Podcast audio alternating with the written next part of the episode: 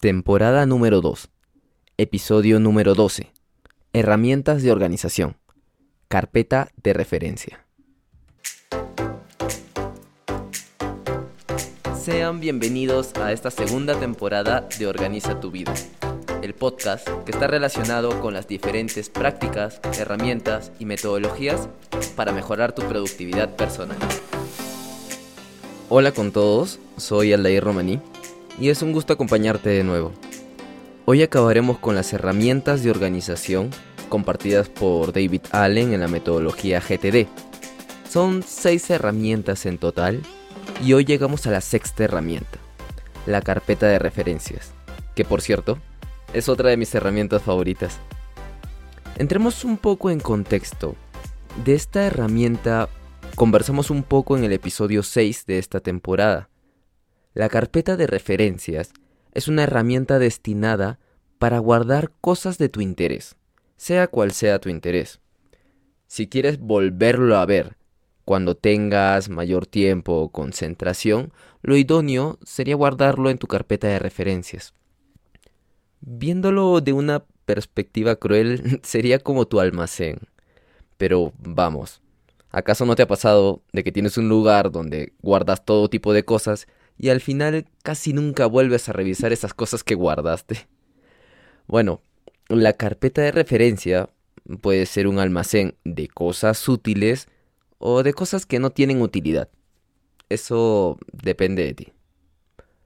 ¿Cuál es la apariencia que tiene una carpeta de referencia? Como te comenté en episodios atrás, puedes tener una carpeta de referencia física, por ejemplo, un folder grande, un pioner, un cajón, un armario, una biblioteca, un escritorio, en fin, cualquier lugar físico que contenga todas las cosas que te servirán después. La carpeta de referencia también puede ser virtual, y esto lo hace más complicado aún, porque, como te comenté antes, mi carpeta de referencia virtual estaba en la nube, era un Google Drive con almacenamiento ilimitado. Sin embargo, existen un sinfín de fuentes de información que no necesariamente pueden entrar en la carpeta de Google Drive. Por eso, si has de crear una carpeta de referencia virtual, la idea es que todo lo que se encuentre eh, como parte de esta carpeta esté en un solo lugar. Eso incluye los TikToks que guardaste para ver después, las publicaciones en Instagram que te llamaron la atención, las publicaciones de Facebook, pantallazos a tu celular o computadora, videos de YouTube que tienes interés en conocer el contenido, etcétera, etcétera, etcétera. Ahora que existe la educación a través por las redes sociales y el concepto de microaprendizaje que trajo TikTok, es necesario incluir en tu carpeta de referencia la información de interés que vas capturando en redes sociales. O alguna vez no has guardado una publicación de TikTok o de Instagram, pero nunca volviste a verlo de nuevo. La idea es que esto no pase y puedas recordar la información que guardaste y si es que la vas a conservar después. Bueno, continuando, aclaremos por fin esto de la carpeta de referencia. ¿Qué debe contener mi carpeta de referencia? Pues lo que tú quieras y necesites. Te mostraré una lista de opciones que podría ayudarte a darle forma a tu carpeta de referencia. Tu carpeta podría contener 1. Documentos importantes. 2. Contratos de diferente índole. 3. Fotos y recuerdos.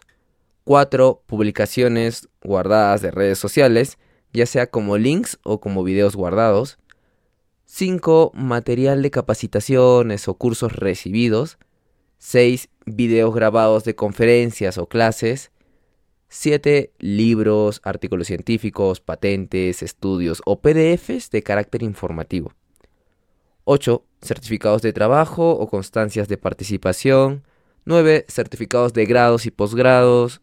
10. Certificados de cursos y diplomados.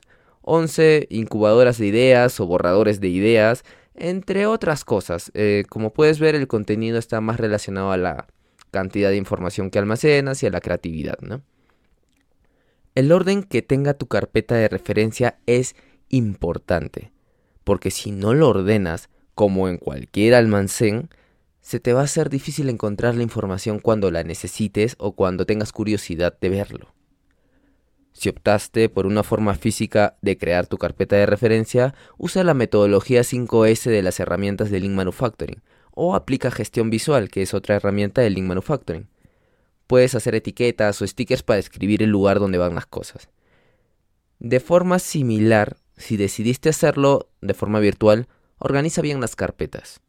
Lo más efectivo es crear categorías para distribuir la información y categorizar el tipo de matriz donde se encuentra la información. Vamos a dar un ejemplo para aclarar un poco este punto. Em, suponiendo de que tienes una carpeta de referencia virtual, puede tener un primer grupo de carpetas para dividir el tipo de información. ¿A qué me refiero? Bueno, una carpeta para cursos, otra carpeta para certificados, otra carpeta para contratos, etcétera, etcétera y en cada carpeta puedes subcategorizar a tu gusto. Una opción podría ser lo que comenté hace un momento, subcategorizar por tipo de matriz donde está la información. ¿A qué me refiero? A si, por ejemplo, tienes una carpeta de certificados, puedes subcategorizar, poner carpetas dentro em, donde estén certificados virtuales o digitales, otra carpeta donde estén certificados escaneados o escaneados de manera física, o otra carpeta que tenga los certificados físicos donde coloques el lugar donde están esos certificados de manera física. Es una opción, hay muchas otras opciones. Eh, por ejemplo, en el caso de los cursos, puedes poner una carpeta con material de cursos recibidos, otra carpeta con cursos de interés por adquirir, etcétera, etcétera. Aquí la creatividad es la clave. Respecto al material obtenido por redes sociales, mi recomendación es la siguiente. Crea un grupo de mensajería instantánea, un grupo contigo mismo. Puede ser en Telegram, WhatsApp o cualquier aplicativo de mensajería instantánea, el que más uses. Luego, en ese grupo, ve compartiendo los materiales digitales de tu agrado. Conforme vayas viendo diferentes redes sociales, la información que te interesa la vas compartiendo a este grupo, sean videos, fotos, publicaciones, libros digitales, carruseles, etcétera, etcétera, etcétera. Al finalizar tu semana, todo lo que esté en ese grupo lo volverás a chequear para saber si es de tu real interés el conservar la información o no. Si es de tu interés el conservar la información, la puedes colocar en la carpeta de referencia y puedes categorizarlo en la carpeta que corresponda pero es probable que mucha información que te has compartido contigo mismo en este grupo de mensajería instantánea, puede que solo necesites verlo una vez y de ahí ya nunca más. Entonces ya no es necesario que lo coloques dentro del el almacén o la carpeta de referencia. Porque si no vas a llenar tu carpeta de referencia de cosas innecesarias y simplemente pues vas a estar ocupando espacio innecesario. Como puedes apreciar, la carpeta de referencia es la forma de gestionar el conocimiento personal. Con ella puedes gestionar lo que te interesa adquirir o que te interesaría consultar en un nuevo momento. Es importante contar como máximo con dos lugares donde estén tu carpeta de referencia. Sea, por ejemplo, una que sea virtual y la otra física, pero no más. Si empiezas a tener más de dos carpetas de referencia, se te dificultará poder conocer con detalle el lugar exacto donde están las cosas. No olvides que esto es gestión y como cualquier gestor debes buscar la simplicidad, la práctica y la efectividad. Y bien, eso era todo lo que les deseaba compartir hoy. Para mí, la carpeta de referencias es el contenido de toda la historia de mi vida y por eso le guardo un gran respeto a la gestión del conocimiento que he adquirido con el tiempo. Es la evolución de mi vida misma. Siempre que he necesitado algo, sabía dónde estaba, si estaba en la carpeta virtual o en la física, pero en realidad yo sabía dónde estaba esa información porque he tratado de muy buena manera aquellas cosas que albergan temas de mi interés. Hoy busco transmitirles esa emoción que se origina en mí cuando hablo de carpetas de referencias. Realmente Esto es muy importante para mí y quiero transmitirles esa utilidad de poder ir juntando todo lo que vas aprendiendo. Si lo has visto en un video de YouTube, guárdalo. Si lo has visto en un libro, guárdalo. Toda esa información en algún momento la vas a necesitar y si no la necesitas, tendrías que volver a buscar desde cero. Cuando tú ya tomaste el trabajo de poder adquirir esa información.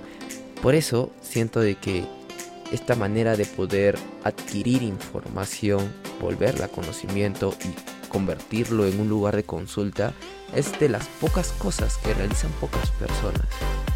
Cuando la utilidad que tiene realmente es increíble. Espero haberles brindado información de utilidad y nos vemos hasta en una siguiente oportunidad. Muchas gracias y tengan una gran semana. Muchas gracias por acompañarme en este nuevo episodio. Continuaremos abordando lo último de la metodología Getting Things Done y cómo aplicarlo en nuestra productividad personal. Nos vemos hasta la próxima y cuídense mucho.